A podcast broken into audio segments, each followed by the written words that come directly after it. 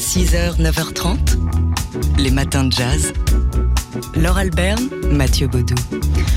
Alors on a un anniversaire à fêter ce matin d'un saxophoniste de jazz américain. Il est né en 1954, un 12 septembre. ça lui fait 65 ans. Ça lui fait exactement 65 ans. Il est très élégant, il vieillit très bien. Et euh, moi, la première fois que j'ai entendu son nom, je connaissais absolument rien au jazz. J'étais même pas adolescente et c'était là.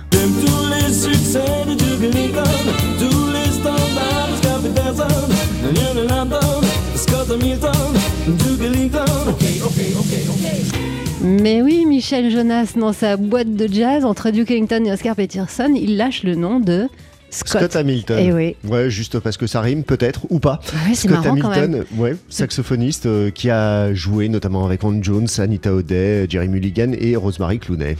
Alors, euh, il est dans notre playlist, Scott Hamilton. Il est, c'est, vraiment le, un jazz très élégant, vraiment l'incarnation du saxophone tel que du, du saxophoniste tel qu'on l'imagine un peu dans les films. Et pour son dernier album, il est allé l'enregistrer au Danemark euh, et il est allé puiser dans le répertoire euh, jazz danois. Il l'a enregistré en quartet avec des musiciens scandinaves et je vous propose d'écouter bah, le morceau qui est dans notre playlist, en tout cas un petit bout parce qu'il est d'une extrême élégance.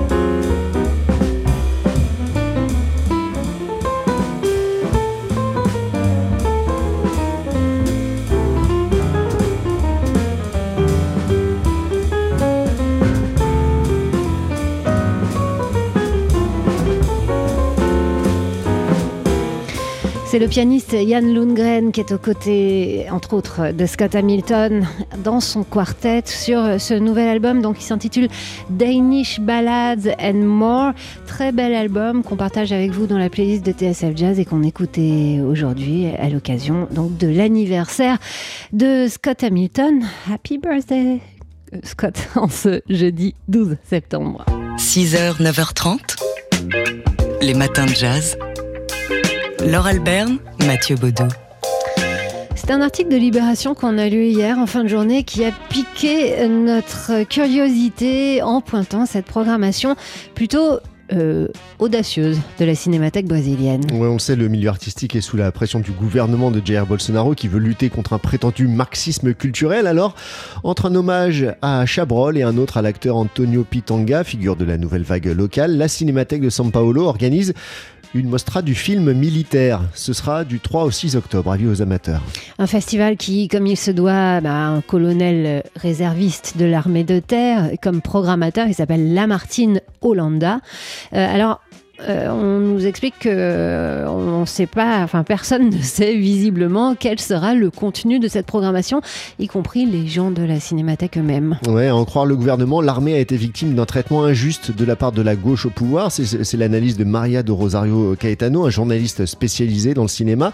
Alors, ils veulent donc montrer des films patriotiques. Encore faudra-t-il en trouver, dit-il. Notre filmographie militaire est très restreinte. Le Brésil a disputé peu de guerres et son engagement auprès des alliés n'a été qu'accessoire. Nous avons en revanche une panoplie de films sur la dictature, dit-il, mais ils ne veulent pas les montrer. Et donc, on se rappelle cette interview de Chico Buarque euh, cet été pour Le Monde. Parfois, je me dis que c'est mieux qu'il n'y ait pas de ministre de la Culture dans ce gouvernement. Euh, la culture y est déjà attaquée de toutes parts. S'il y avait un ministre, la situation serait encore pire. Les matins de jazz. De l'œil à l'oreille. Et comme promis, on accueille Jean-Christophe Castelin, le directeur du Journal des Arts. Alors, Jean-Christophe, vous nous apprenez que la culture a aussi son mercato. Et oui, il n'y a pas que dans l'audiovisuel, la radio euh, ou le foot que les animateurs changent d'employeur. Cela concerne aussi les, grands musées, les centres d'art contemporain, tout ce qu'on appelle les, opérateurs culturels. Alors il se trouve qu'il y a eu pas mal de nominations ou de renouvellements euh, cet été et cela donne une bonne idée de la politique de l'État en la matière. Alors vous qui avez un, un œil expert, qu'est-ce que vous déduisez de ces nominations? Eh bien, mon œil expert, comme vous dites, Laure, euh, a d'abord identifié que l'État rechigne, je dis bien rechigne, à changer ses grands patrons culturels euh, les sept directeurs qui devaient être renouvelés ont tous été reconduits, que ce soit le directeur du musée Picasso, la directrice du musée de Sèvres, du musée Guimet, ils ont tous été confirmés dans leur fonction. Même Catherine Pégard, l'ancienne conseillère de Nicolas Sarkozy, euh, présidente du château de Versailles, proche de la limite d'âge, a été renouvelée. D'ailleurs, elle avait même été renouvelée par François Hollande. C'est dire que l'État rechigne à changer ses grands patrons. Bah, comment ça s'explique du coup ce conservatisme apparent, du moins? Eh bien, par plusieurs raisons, comme d'habitude. D'abord parce que euh, quand un grand patron d'opérateur culturel, eh bien, il faut y trouver un point de chute. Euh, c'est ce qui. faut le et c'est pas toujours facile. Euh, c'est par exemple ce qui est arrivé à Muriel Mayette Holz, qui n'avait pas été reconduite l'an dernier à la Villa Médici, qui n'est pas simplement un hôtel pour de luxe pour jeunes amoureux. Et il a bien fallu un an pour lui trouver un poste à la direction du théâtre national de Nice. Voilà. L'autre raison est que les mandats sont très courts et que, en général, trois ans, c'est la durée moyenne d'un premier mandat. C'est une durée qui est jugée insuffisante pour vraiment apprécier le travail de ces patrons d'opérateurs culturels. Dernière raison, l'État a limité il y a quelque temps à deux le nombre de renouvellements, soit un mandat de 9 ans euh, au total. C'est déjà un grand pas par rapport à ce qui se faisait avant lorsqu'il n'y avait pas de limite et que certains avaient vraiment tendance à s'incruster dans leur poste. Alors est-ce qu'il y a d'autres enseignements à en tirer? Oui, tout à fait. Il y a un fait important que j'aimerais euh, souligner ici, qui mérite d'être signalé. La, majorité des nouveaux directeurs sont des directrices qui remplacent des hommes. Hein. pas comme par exemple Emma Lavigne au Palais de Tokyo qui succède à Jean Loisy ou Martha Gilly à l'École nationale de la photo. Il faut reconnaître que le ministère de la Culture a fait de gros progrès dans le domaine de la parité femmes-hommes, notamment dans les postes de direction. Voilà, c'est dit. Et c'est bien dit. Merci Jean-Christophe Castelin, directeur du Journal des Arts. Les matins de jazz. De l'œil à l'oreille. Et comme tous les jeudis, on parle d'art avec vous, Jean-Christophe Castelin, directeur du Journal des Arts. On a bien dit d'art. Et pourtant, vous commencez par une information sur la série Friends. Et oui, la série Friends euh, revient. C'est une bonne ah, nouvelle pour certains, euh, mais pas sous la forme d'un feuilleton. en fait, c'est sous forme d'une exposition euh, temporaire. Euh, parce que vous savez que la série en fait a terminé, euh, le dernier épisode c'était il y a une quinzaine d'années, ça ne nous rajeunit pas. Et donc la Warner Bros, cette célèbre compagnie américaine, a décidé d'organiser une exposition dans un grand appartement à New York qui reconstitue euh, le décor de la série avec des objets emblématiques, des, des, sièges, une guitare, enfin des tas de choses. Je dis ça parce que je ne les ai pas vus cette, cette série. Voilà. Et alors ce qui est assez intéressant... vous êtes trop vieux, c'est comme moi, on était déjà Je suis trop, trop jeune pour ça. Et ce qui est intéressant, naturellement, on est au pays des Américains, il y a plein de produits dérivés à acheter. Euh, sinon, un conseil pour une exposition ici à Paris, et vous allez être la voix euh, discordante dans le concert de louanges à propos de cette exposition. Oui, alors je vais encore une fois recevoir plein de SMS ou de mails rageurs parce que euh, je vais parler d'une exposition que je n'ai pas franchement euh, adorée. Euh, et alors en disant ça, je suis sûr que les auditeurs vont aller voir l'exposition parce qu'on adore aller voir les expositions que le chroniqueur déteste. C'est tout le paradoxe de l'exercice de style. Il s'agit de l'exposition très médiatisée de Bacon au centre Pompidou. Alors pour être tout à fait honnête vis-à-vis des auditeurs, je dois dire que cette peinture me laisse un petit peu froid.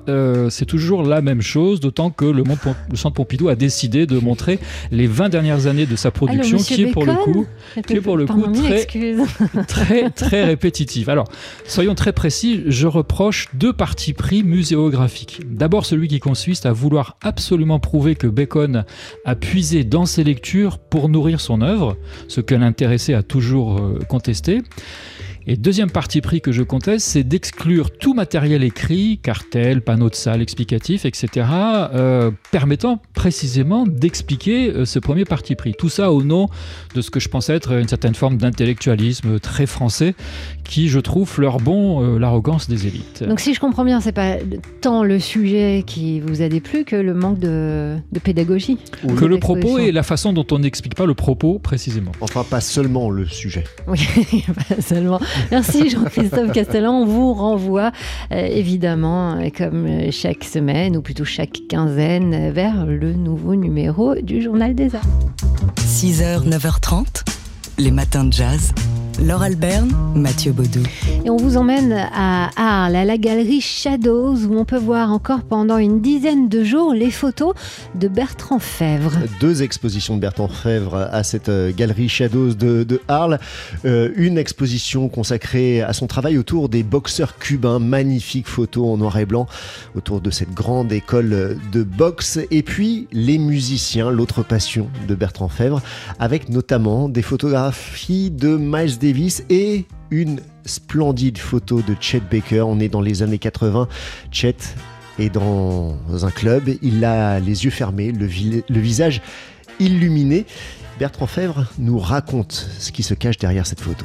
Cet instant que j'ai pu saisir euh, évoque vraiment le visage du poète que, que, que Chet était pour moi. Chet est dans un tout petit club qui s'appelle le Corto Maltese à Ostia. C'est en novembre 1987 en Italie, près de Rome. Donc, c'est un concert pour euh, un groupe d'amis dont je faisais partie. Nous étions cinq. Il y avait un couple qui s'embrassait au fond de la salle. J'étais à 1m50 de lui. Sa fiancée était là, Diane. Et il a joué sans micro. Donc, j'ai aucune perturbation dans l'image, euh, ce qui est assez rare. Et Chet a ce visage euh, tourné vers la lumière. Il est en train de chanter, en fait. Ce visage de, de poète qui allie grâce et, et souffrance en même temps. Alors oui, Chet est là, à 1m50, tout près de l'objectif de Bertrand Fèvre. Il n'a pas l'air du tout perturbé d'ailleurs euh, de la présence de cet objectif. Alors comment on fait quand on est photographe pour pas perturber le musicien qu'on prend en photo? Techniquement et musicalement, j'ai essayé de caler mes, mes, déclics de mon appareil qui était un petit peu bruyant à l'époque, c'était un Nikon, sur des, des moments de batterie, c'est-à-dire ne, ne, ne, pas ajouter un contretemps avec mon déclencheur sur la délicatesse du concert et sur les silences. Après, le geste est totalement instinctif. Alors c'est peut-être là qu'on se, on se sent un peu photographe, si vous voulez, c'est quand le, le, geste relève plus de l'instinct que de la réflexion. Dans cette situation, j'étais euh, on ne peut mieux servi parce que j'avais Chet plein cadre euh, en face de moi.